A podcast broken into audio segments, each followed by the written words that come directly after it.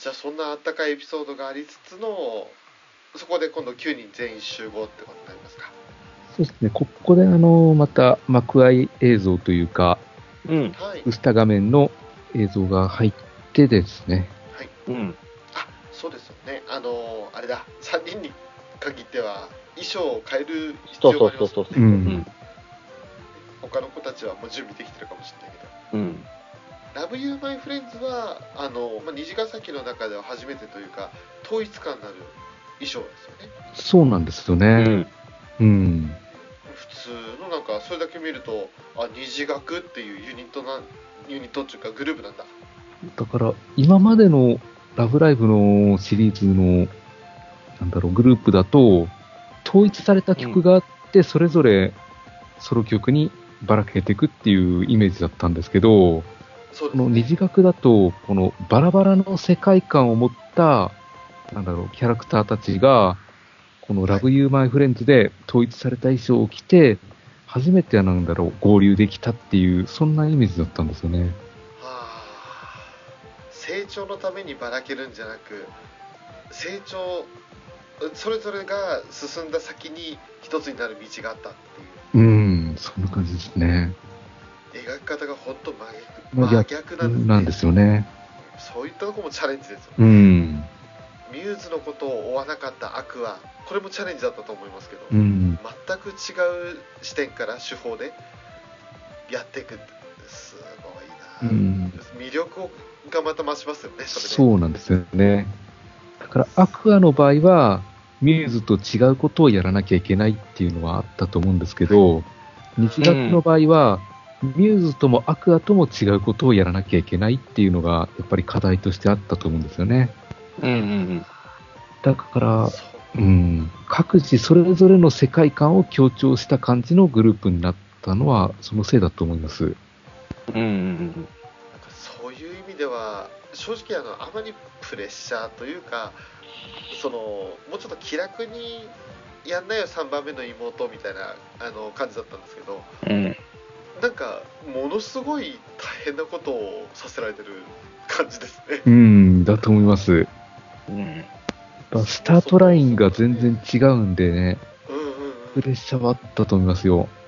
ね、9人それぞれソロでやってるから、1人ずつのキャラが、まあね、ミューズ、アクアよりも多分より強く色をつけないといけない部分もあったと思うから、うん。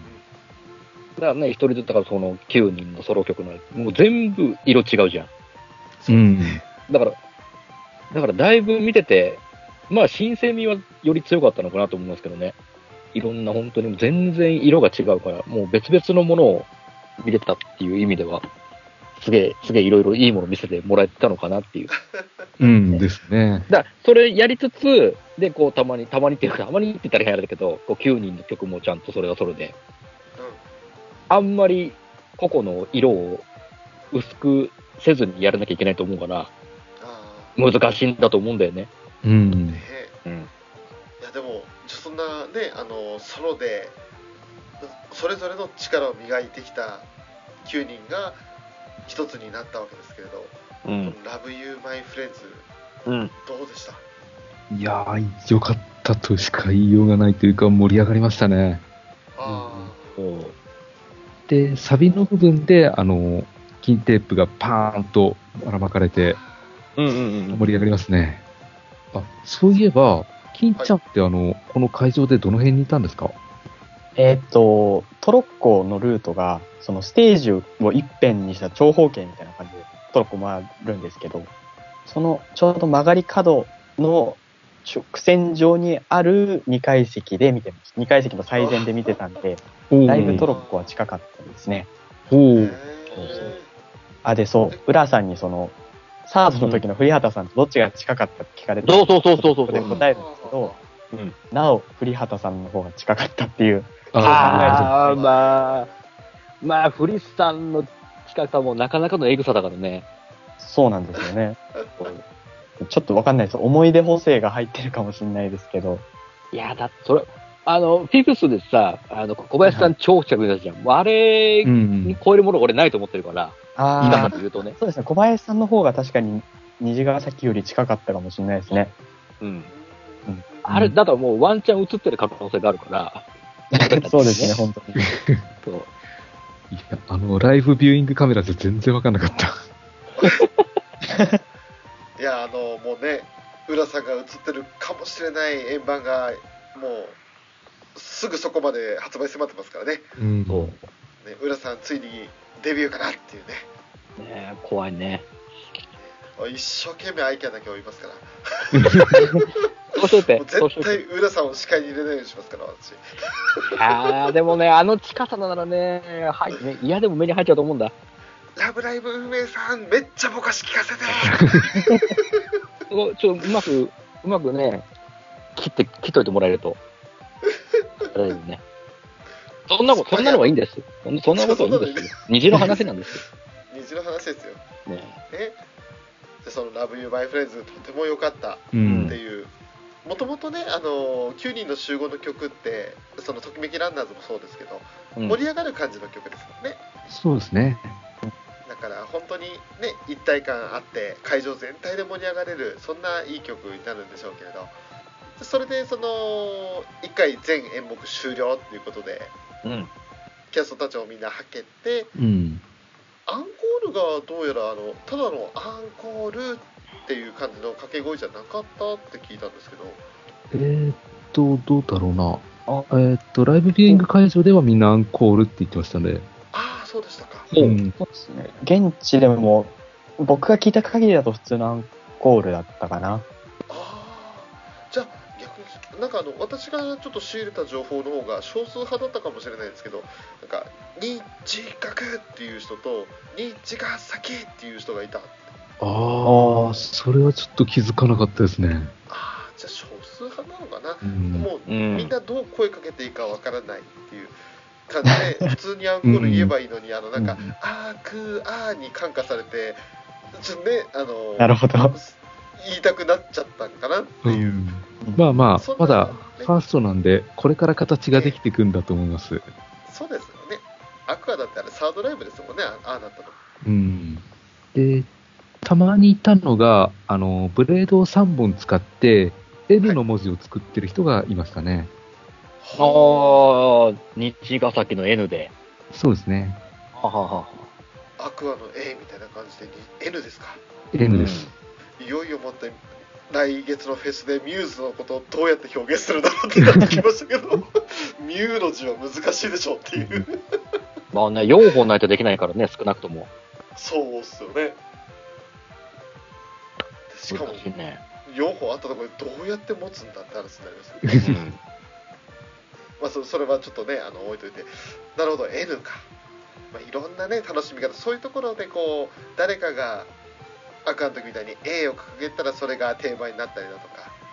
その N だってライブビューイングでこうバッチリねカメラに抜かれててあ N やってるいいじゃんそれみたいなことになる可能性もありますよね。うん、そうですね。そういったところがねラブライバーの妙な一体感というか。うん。おいいねそれってなったら自然とそれがこう予定調和というかみんながそれを押していくっていうそうですね。うんで、あれですよ、アンコールの形式といえばなんですけど、うん。アンコール一通りやった後にまたアニメ映像が入り、アニメ映像っていうかね、スクスタの映像が入って、はい、うん。ですごい、みんなにあんなに呼んでもらえるなんて思わなかったみたいな話から、うん。ただ、9人いるからアンコール誰がやろうかっていう話になって、はいはいはいはいはい。で、そう、それで、やっぱ個々のキャラが、いや、私が、私がやりますよ。いや、そこは私が、みたいな感じで主張するんですよね。おうん。ーはい結構意外だったのが、エマちゃんが割と主張激しくてちょっと面白いなと思いまああ、そうですよね。す。いや、間をぐいぐい来たんだそうそうそう、ぐいぐい来てました。おー、いいね。確かになんかエマちゃんとかなたちゃんはさいいよみんながやってみたいな感じですよねうん。かと思いきや、結構ぐいぐい来てて、みたいな。うん。やっぱりソロでアイドルやるってなるとそれぐらいのこう強さがないといけないのかなうんハングリーなね、精神がハングリーな、うん必要なんでしょうね。で、まあ結局会場にいるあなたが決めてよってことになって、でもう一回曲聴きたい、このそのライト、色を掲げてくださいみたいな感じで。ああ、なるほどなるほど。うんあそそういうなるほどねうん。で本当にアンコールだそうそう。それで1日目と2日目で、アンコールのとこだけ曲が違ってきたんですけど、うんあー、なるほどね。僕は、やっぱりドキピポもう一回ってことで白をあげましたね。うんうんなるほど。いフェダーさんは何を選んだんは、うんや、雫選んでました。やっぱ、オードリーが良かったんで、もうオードリー。一回オードリーなるほど。もしまあ仮にねそのオードリーというか雫が選ばれていたら流れだとやっぱり1曲目の方を披露するのかな？もしかしたらあなたの理想のヒロインああ、いや、どっちですかね。ですかね。どっちになるかわからないですけど。わかんないですよねでもそうかそれでやったらなんかあのファンミの時の4択の中からお好きな色をあげてくださいみたいな感じのやり方を培っそれで培ってきたものを今度ライブ本番でやってきたって感じなんでしょうかねうん。うん。でもソロ曲だからこそこうなんかねまたちょっと違うというかより選びやすいというかそうですね。う。うんんうんうん。でもやっぱりね、このランダム感、ね、アンコールと、もう、みんなが誰歌わせたいかで競い合うみたいな感じ、そうそうそうそう。ランダム感は面白いね。うん。のそうランダム感がすごいいい感じに作用してて、どうなっちゃうんだろうと思って、僕2階席だったんで、やっぱ、ね、下の階とかよく見えたんですけど、はい、うん。全然頼りなくて、誰になってもおかしくないな感じでしたね。うん割れたんだ。会場で割れたんだね。割れました。うん。ああいうのを集計できるっていうのシステムもすごいですよね。野鳥の会みたいにやってたんじゃないですか。それいるんでしょうね。うん。言うてある程度ざっくりなんでしょうけどねまあまあまあまあね。ある程度は、あれなんだろうけどね。にしてもやっぱりそれでもね数えてくるの大変でしょうし絶対途中で色変えたりとか隠したりとかするやついるでしょうかうら、ん。ずっと素直に上げとけよ1分2分ぐらいっていう感じになりながら集計班がいるんですよねどうなんでしょうね。なんか、多分カメラに工学的な処理をして、光を抽出して数えてるんだとは思うんですけど、うん。マジっす多分か、この、広く撮った絵で、割合、色の割合みたいなので、うん。パーセンテージ出してとかじゃないかな。ざっくりと。思うんですよね。うん。なんて先進的なんだすごいな だと思うわ。うん、人の目じゃちょっと数えきれないと思うんですよね。あーまあ、ちょっと時間をだいぶ要しちゃうよね、アンコーう。ルうん出すまでに。言ったところで1万人ぐらいはいるんで、そうそうそうですよね人力はさすがに違くちゃ。アナログすぎますよねちょっとねうん。あ、じゃあそこで1日目、2日目とアンコール変わったと。そうですね。ああ、なるほど1。日目がスカーレットだったのに対して2日目お二人が参加した時はイエローが多かったとうん。おおあじゃあやっぱりもうあの王国民になりたい人たちが多かったんですねそうですね。あの入国希望者が殺到したと。入国希望者うんだから Day1 の時、チェイス、なんだろう、セツナが選ばれたのは、うんあのヘッドライナーだから選ばれたのかなって思ってた部分あがあはいったんですけどやっぱりあそこちゃんとガチで数数えてやってたみたいですね。本当に、もうそこはしっかりと集計取ってってやつね。うん。直前ね「Love You My Friends」と披露する前にそりゃもう最後の9人目としてとんでもない曲披露したわけですから一番ねあの心に残ってたというか会場にいた人たちにとってはもう印象に残ってたんでしょうねうん。まあまあそうなのね。でも、まあ、お二人がいただく時にはダイヤモンドになってうん。でもまたそれはそれはもう盛り上がりうん。ましたよねそうですね。そうですね。ちゃんと盛り上がりましたよ。盛り上がりましたね。ね。そうそう。それは盛り上がらないですよねうん星が来なかったからってテンション下がるわけじゃないもんね、別そうに。そうね違いますよ。そんなロ、そんな露骨な態度見せたらちょっとね、カスミにちょっとテンション下がっちゃうからね。せっかく出てきたのに。うん。いや、でも、スクスターが始まってから、やっぱカスミン人気すごい高いですよ。高いですまあまあまあまあ、あれはもうストーリーのね、作り上、そういう立ち位置だから、しょう、それしょうがないわかるよっていう。うん。あんなやきもち焼きな可愛い後輩いたらそりゃね、うん。そりゃなりますよ誰だって、うんだから、ここで、アンコールでカスミンが選ばれる流れも、まあ、わか、ある程度はわかりますね。まあまあまあ、納得はできると。うん。できるうん。実際誰が選ばれても不思議はなかったですね。みんな良かったですよ。うんうんうんうん。それぞれに特徴があるから、まあ、ライブっていう特性上ねあのもう一緒になって盛り上がりたいっていう人が多くなる傾向にあるのはそれはもう致し方ないし当たり前のことだってでもそんな中でもねあのオードリーもう一回聞きたいなとかそれぞれの人の欲望がこうぶつかり合った結果がそうなるわけでうん。もう残念ながら自分が挙げたものが聞けなかった見れなかったんだったら円盤買いましょうってういう、ん。そう。そういうそうですね。話になるだからこういう現地投票があるから、はい現地ライブに参加するっていう意味合いがまたちょっと変わってくるんですよね。そうっすね。ですよね、うんうんうんライブビューイングはカウントされませんからねそうなんですよね。ね。現地の空気感を味わう以上に参加するっていううん。強み？そう。うわーまたしても争奪戦だぞーってなりますね で最後そのアンコールが終わった後まあ挨拶だとかいろんな発表だとかがあったと思うんですけれどうん。特に Day2 はちょっと大きな発表があったわけですねそうなんですよね。最初にまず、えっ、と、お正月にラジオやりますよとか、1月にファンブック出ますよとか、うん。はい。そういう発表はあったんですけど、その辺まではあの、Day1 の時に発表されてたものなんで、ええ。あ Day2 もやっぱ Day1 と同じ発表をするのかなって思ってたんですよね。はで、そう思ったら、さらにってきて、みんな会場がおーってなったんですよね。い、うんうん。で、そこで、う、ん、アニメ化決定っていうのを出た瞬間もう会場、わーってなりましたね。なるよねそうです来よねましたか。あの瞬間の盛り上がりは多分、あのライブ一番の盛り上がりじゃないですかね。本当に。あの歓声は本当すごかったですよ。やっぱりあの曲になるとこうちゃんと予習してきてる人と初めて聞くみたいな人でちょっと分かれちゃうので全員がこううおーって盛り上がれないところもあると思うんですけどうん。アニメ化なんかもう分かりやすすぎるぐらいみんなの喜びですもんねそうなんですよね。ですね。そりゃもうねあここに1万人いたんだ人っていううん盛。り上がりになるんでしょうけど、そうそうそう。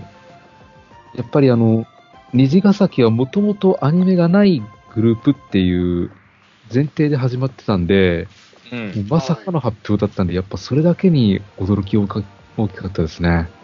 ですよねゲームのねまあスクフェス発信の何かこうなんだろうすごい小さなコンテンツなのかなってうん。印象からもう全然、あ正当な続編じゃんっていう感じですよね、うん。そう、だから会場のお客さんの中には、うわーっと盛り上がったし後、こう泣き出す人もいたんですよね。あああ、ああ、こう目頭を押さえて、こう、椅子に座り込んじゃってっていう人がういんま。したね。あ予想外だったんでしょうねうん。なんかそのあたりはこうアニメ化になるのかどうかわからなかった頃の最初期のミューズみたいなところがあるんでしょうか？ああ、だと思いますね。うん。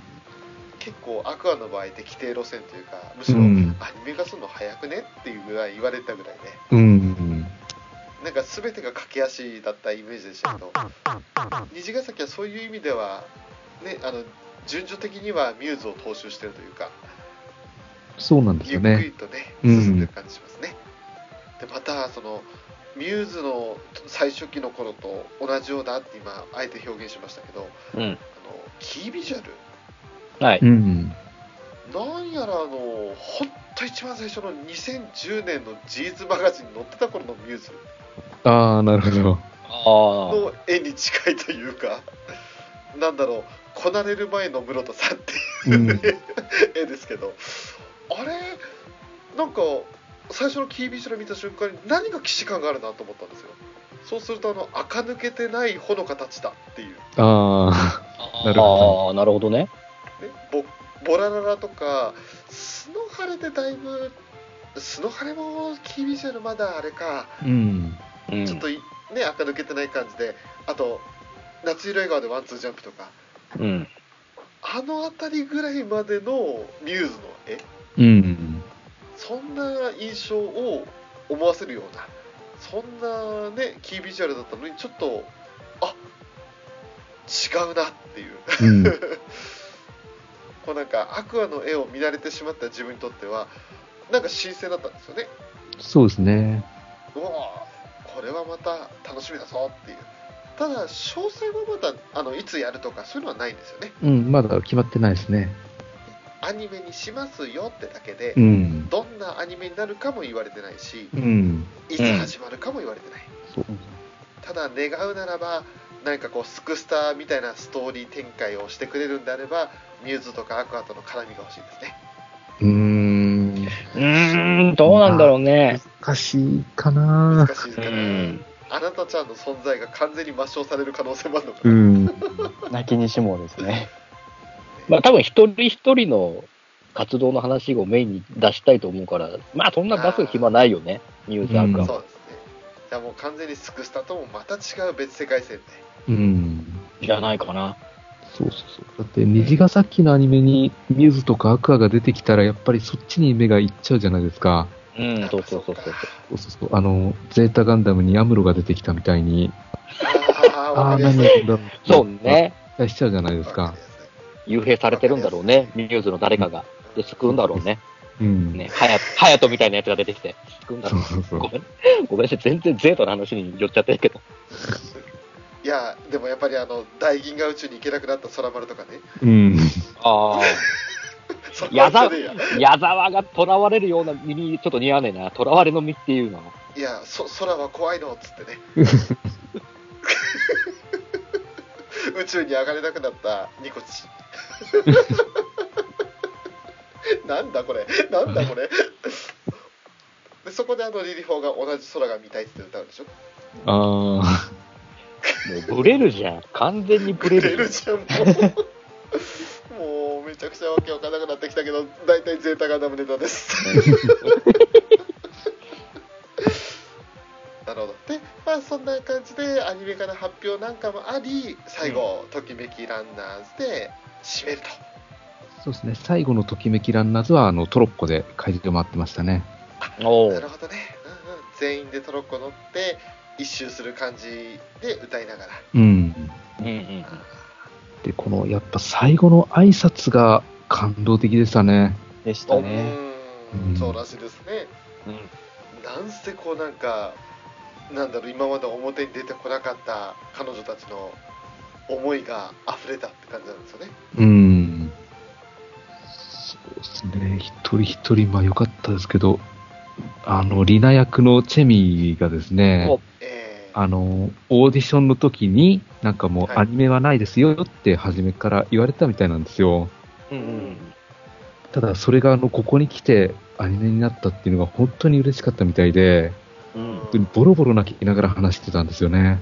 おー。で、あれは本当になんかもらい泣きしますね。彼女たちが頑張ってきたからこそ当初の考えが覆ったわけですよね。そうなんですよ。うんうん正当な評価ですよ。うん。で、その後、雫役のカオリンが言ってたんですけど、えあの、ときめきランナーズの歌詞に、どうなるかは僕ら次第っていうところがあるんですけど、うん。やっぱり本当にその通りで、虹ヶ崎がこれからが頑張ってきたからアニメ化があったんで、この先どうなるかもやっぱり僕ら次第だっていうのを言ってましたね。おうん。えダメだってそういう畑明さんの歌詞引き合い出したら。それやったらもう「ラブライブ!」大好きな私としてはもう涙もんですよ、それはずるい。うんで、あとは、かなた役のあかりんが、うん。この涙ぐみながらやっぱりコメントしてたんですけど、ええ。その後ろで、ともりるがガン泣きしてたんですよね。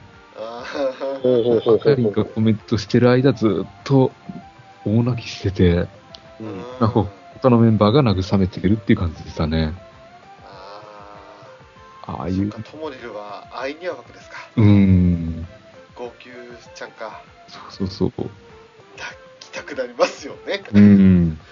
聞いてるこっちですら感動してるのに当人たちにとっちゃもうね。いやー素晴らしい。うん。うん。あとは印象的だったのは、えっ、と、カリン役のミユさんはい、うん。はいが、あの、やっぱアイリスでずーっとやってきたんで、ステージ慣れしてるって思われてるかもしれないけど、こうん。こではあの、カリンとしてステージに立ってますよっていう話をしてましたね。ああー。で舞台をこなした回数はみんなと同じだと。うん。でもそれができるのもねミュータンの経験値があってこそだからカリンになりきれるわけですよねうん。それも生かされてるから気持ちはカリンと同じみんなと同じ回数でまだまだその間もないけれどそれでいられることうん。それがもうすごいですねうん。で、アグポンなんですけど、えうん。まあ、えっ、と、最初からあの、今日は泣かないっていう宣言をしてたんですけど、ええうん案の定、ボロボロ泣いてましたね。え もう泣きながらコメントしてて、うんあの、歩むリーダーではないんですけど、ポジション的にリーダーなんで、はいやっぱりあの、ある程度露出が多いというか、ある程うん度いろんな媒体に出てって、虹ヶ崎のことを話すっていう機会が多かったんですよね。うんた、だ、あの、アグポン自身は、なんか、うまくできてないので、あの、私が下手っぴだから、歩夢のことをうまく活かせてないんじゃないかっていう、そんなことを言って泣いてましたね。あープレッシャーだったんだ、うん。正直言ってね、あのーまあ、ラブライブシリーズのなんか発表会とかで、こう、MC 的な仕事をやってても、うーん、ちゃんと響かないなっていう時も、正直最初の方はありましたよ。うん。そりゃ離れしてないだけで仕方ないことでもあるけど、でもこうなんか、グループのリーダー格としては、ね、前任者にほのかやら近いらがいるから、どうしてもこう比べちゃいましたよね。うん。先輩方先輩グループの中のリーダーと比べたらちょっとなんかこう力不足感があったのは否めないしでもそれをやっぱりね気にしながらもでも陰で努力して今に至ってるわけですからうん。思いはひとしおだったでしょうねそうですね。やっぱり一生懸命やってるっていうのは伝わりましたね。ねうん。そういう話には弱えんだって俺、ダメダメ ティーちゃん、生で見ててどうだった？最後の。やっぱ僕も、チェミーさんの MC が一番ジーンってきましたね。うん。来るよね、今日は。、そう、両親も友大切な友達も見に来てて、頑張って、ティナちゃん役を演じられたんじゃないかなって思いますみたいな。う。うんうんうんあーってなっちゃいましたね、どうしても、ね。そうそうそう。あと、ちょっと印象的だったのは、うんあの木戸あかりさんの MC でなんか、なんだっけ虹ヶ崎って、ちょっとなんかマンスリーランキングみたいなの出るじゃないですか。はいはいはいそれでなんかこう、あーなんか、あ、このキャラ1位なんだ、みたいなリアクションがあるのはなんかやっぱちょっとね、みたいな話がまあちょっと若干あって、うんええそう。で、あ僕はあんまり虹ヶ崎にそんなにね、ライブの前はあんまりがっつり触れてたわけじゃなかったので、やっぱそういうのはやっぱりあったんだなっていう認識もあったし、だからこそなんかこう、そこの葛藤とか、そのね、順位を覆すためのなんかこう努力とか、やっぱ声優さん、今もね、やってますけど、マンスリーランキング最後のやつが。うん。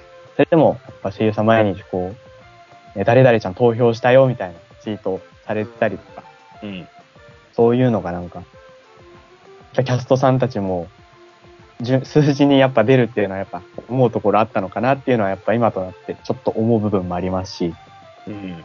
で、その裏でね、楠木さんがガン泣きされてたみたいな話もありましたけど、うん。楠木さんもなんか、なんて言ってたっけ大好きな気持ちをやっぱ大切にしてほしいし、大好きって思うことを、あのお互いに、お互いの大好きを尊重し合ってほしいみたいなことを言ってたので。だから僕らはそういうスタンスで虹ヶ崎っていうコンテンツと付き合っていくべきなんだなっていうのをこのファーストを通じて思ったっていう、そういう部分も結構ありましたね。うん。いや非常に残酷ですもんねあの投票システムってまあ、そうですよねそうですよね。ま確かに、あ、そうね。うん。数字で優劣をはっきり出しちゃうからね。うん出しちゃうそれ、それ毎月やってたからね。毎月ザー、赤のそれと頻度が違いますよね。気が気じゃないよね、毎月毎月ね。うんうん。こうやってそのただ日々そのいろんなコンテンツはありあるにしてもうん。なんかこうライブという環境でまたこう違った印象が生まれるじゃないですかうん。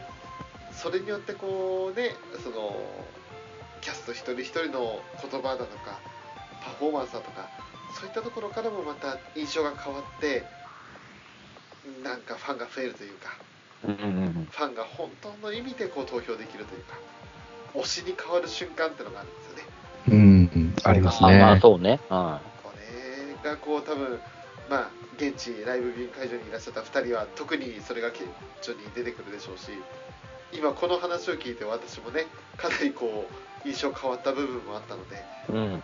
「ラブライブっていいもんですね」っていうねうん。いう言葉につきますよ本いや、よかったですね。お前、本当このコンテンツなかったらお前大変だな。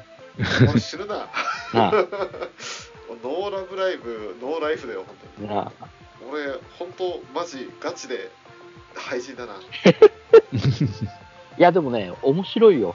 面白い。やっぱね、あの、ミューズ、アクアと、ね、いろんな色出してきつつ、まあ、虹ヶ崎でまた違った色見せてくれる。それは、まあ、単純にファンとしては面白いし、いいよ。追いたくなるよねっていう気持ちは強くなるよね。ねうん。だからね、あのね、正直な話ね、あの、今、俺も少しずつ追ってはいるんだけど、あのね、一番推しが決めるのが難しい感じかな、虹ヶ崎に関しては。うんうんうん優劣、あのね、コーツつけがたしなんだよね。うん。あなんかこう、うんーこれね、最悪アニメ、アニメ、またアニメも見たら変わるんだろうね。そうだねね、ストーリー次第では変わると思うけど。なんちゅうかあの、うん。みんながそれぞれの世界観を持った曲を一人一人が持ってるからキャラ付けとかその性格キャラクター性とかだけじゃない判断基準があるっていうのが強いよね。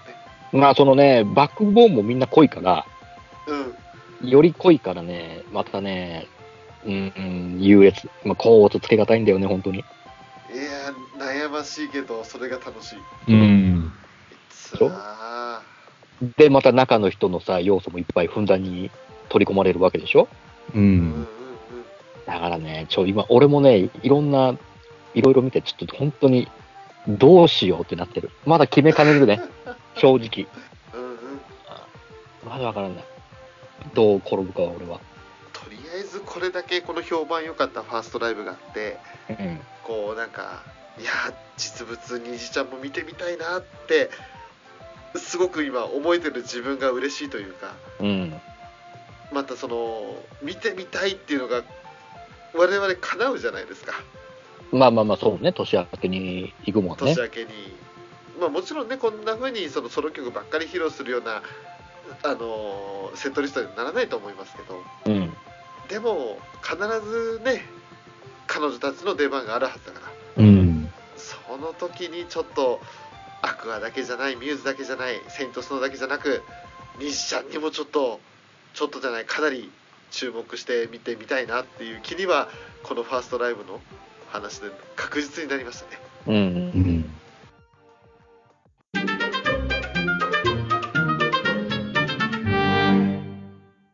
エンディングですうんまず今日ねメインで語っていただいたフェザーさん金ちゃんありがとうございますありがとうございます。こちらこそこ。ちらこそ、や話せてっぱりあの楽しかっ、た。ライブ見た後、誰かとあの話をしたいなとはずっと思ってたんで、やっぱこういう機会があってよかったです。もうそのためのアニメカフェですからねうん。もうこれの話しかしませんからね だって、だってあの、ライブ終わった後すぐさ、もう撮るって話が来撮るたでしょ？そうそうしましたね。はえってって話でしょ？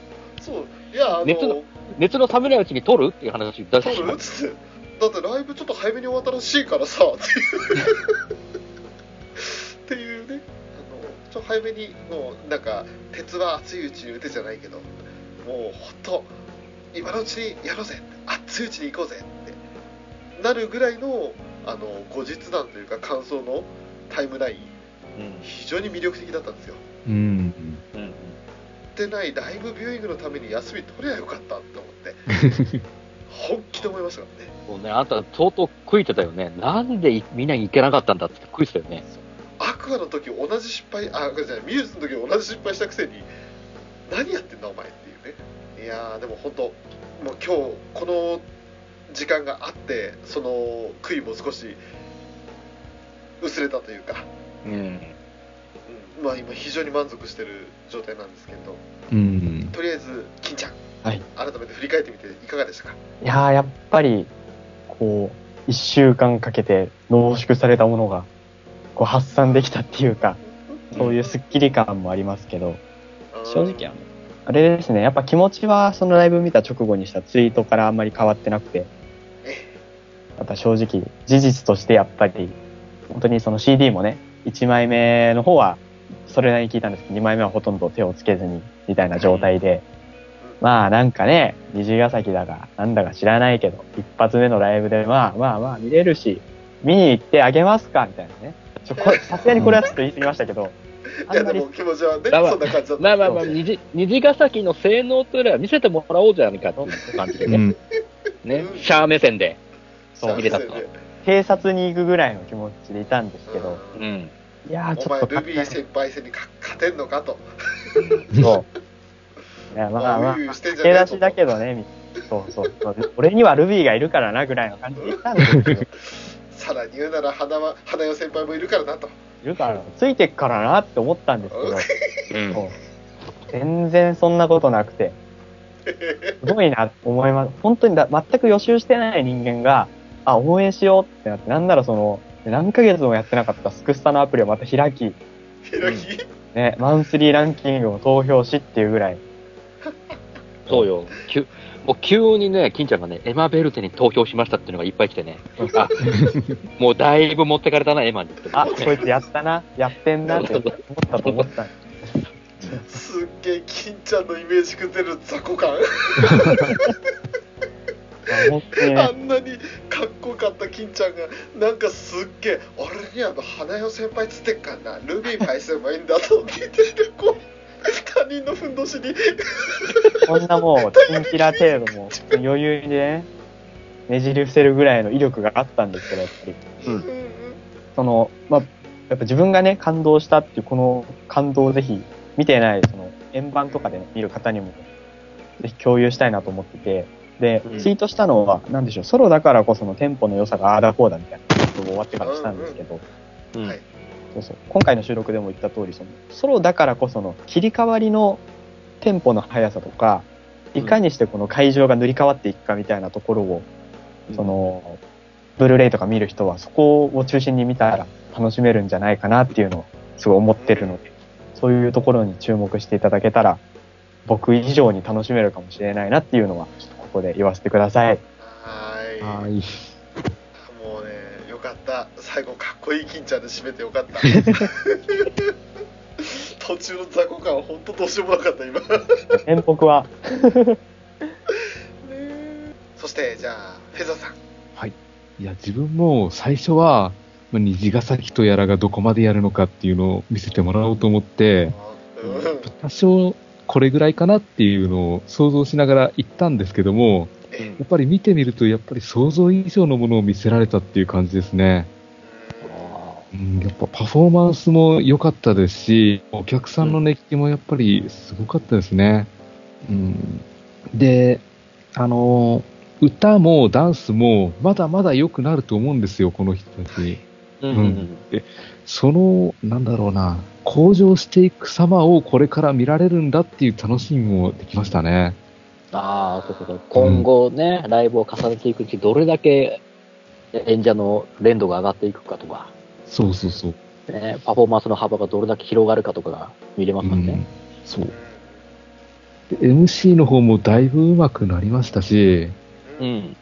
だから、なんだったら試しにあの、2年前のニコ生を見てみるとわかるんですけど、その頃まだ本当にお互いの距離感つかめてなくて、うんどういう風に話を持ってきたらいいのかっていうのが全然できてなかったんですよね。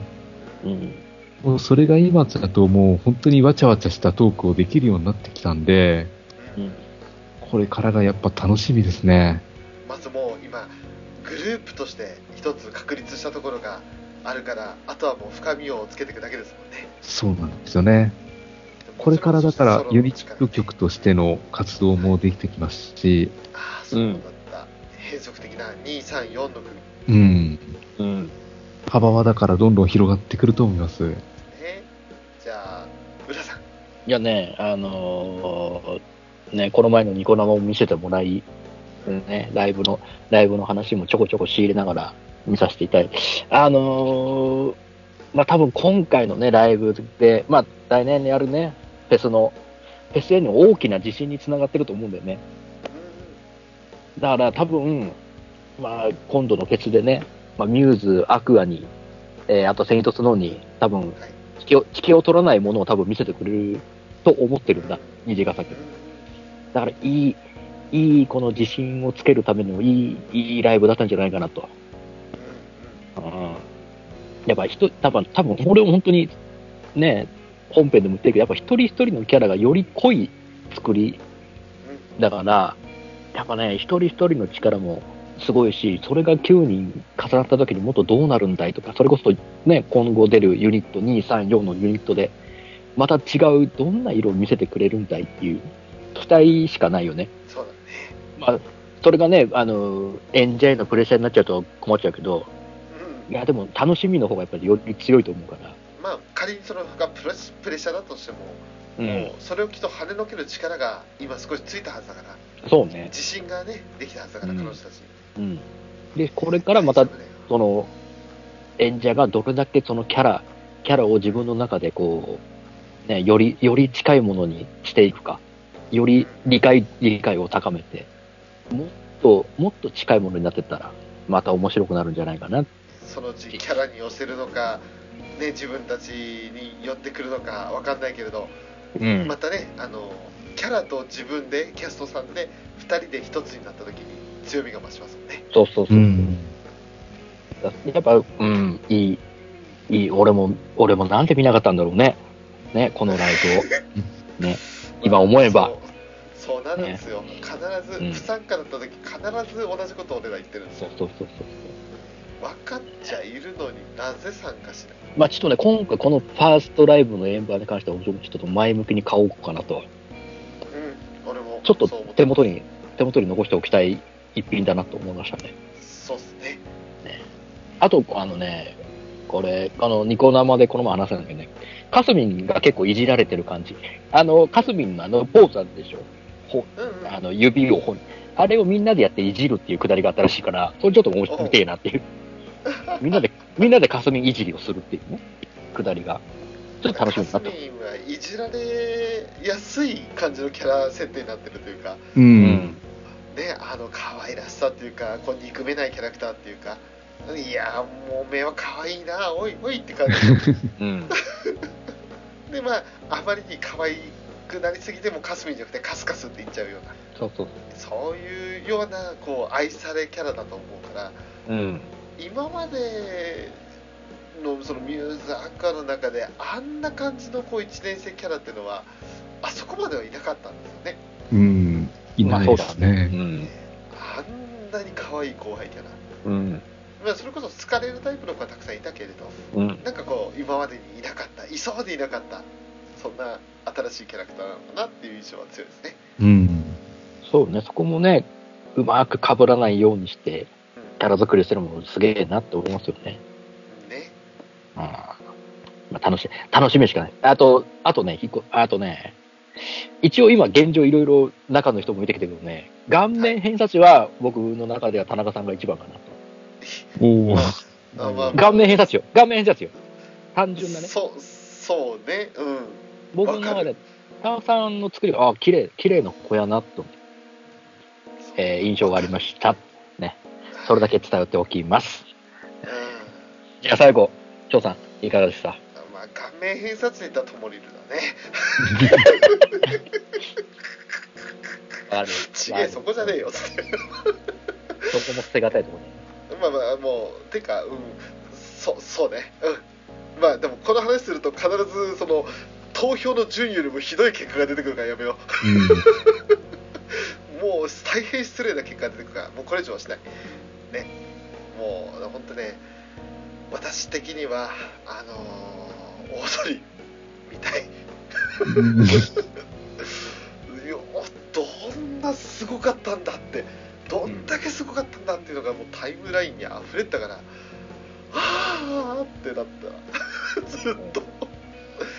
正直言って大阪雫の存在感っていうのは俺の中でもうゼロに等しかったから。うん。もうノーマークだったわけよ。うん。もうなんか急に影から何かが出てきたと思ったら超ダークホース。ああ。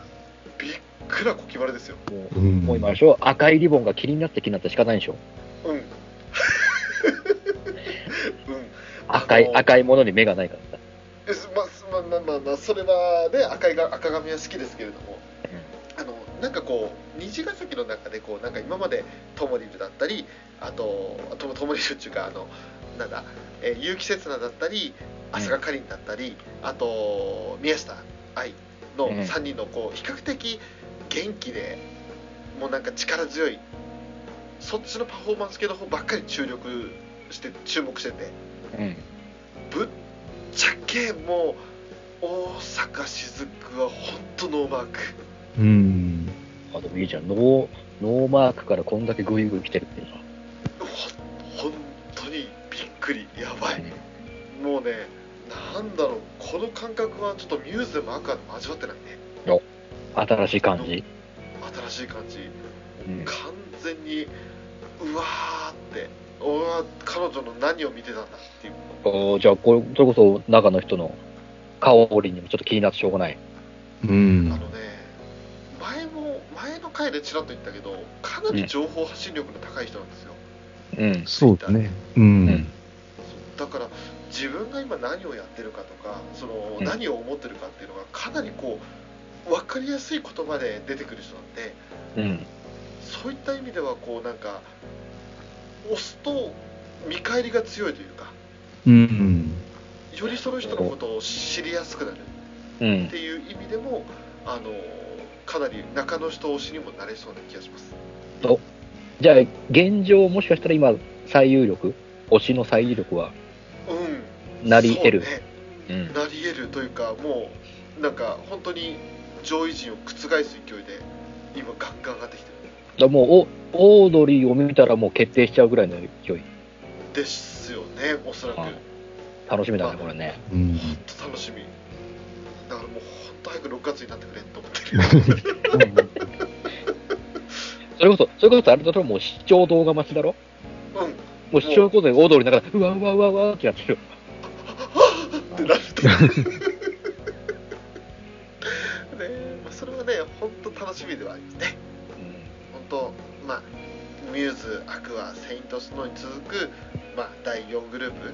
一応アライズもいるけど第4グループとしてもうちゃんと目を向けてフェスに臨もうとそういうふうに思えたファーストライブでしたね。うん。ねてな感じで今回あのフェザーさんと金ちゃんにもう実際にライブに参加された2人にね話を伺いながらちょっとこう後悔の念も混じりつつもこういう気持ちになれたからある意味それは参加できなくてよかったのかなとかなんかこうちょっとね点上げポジティブに考えていかなきゃいけないなって思うんですけれど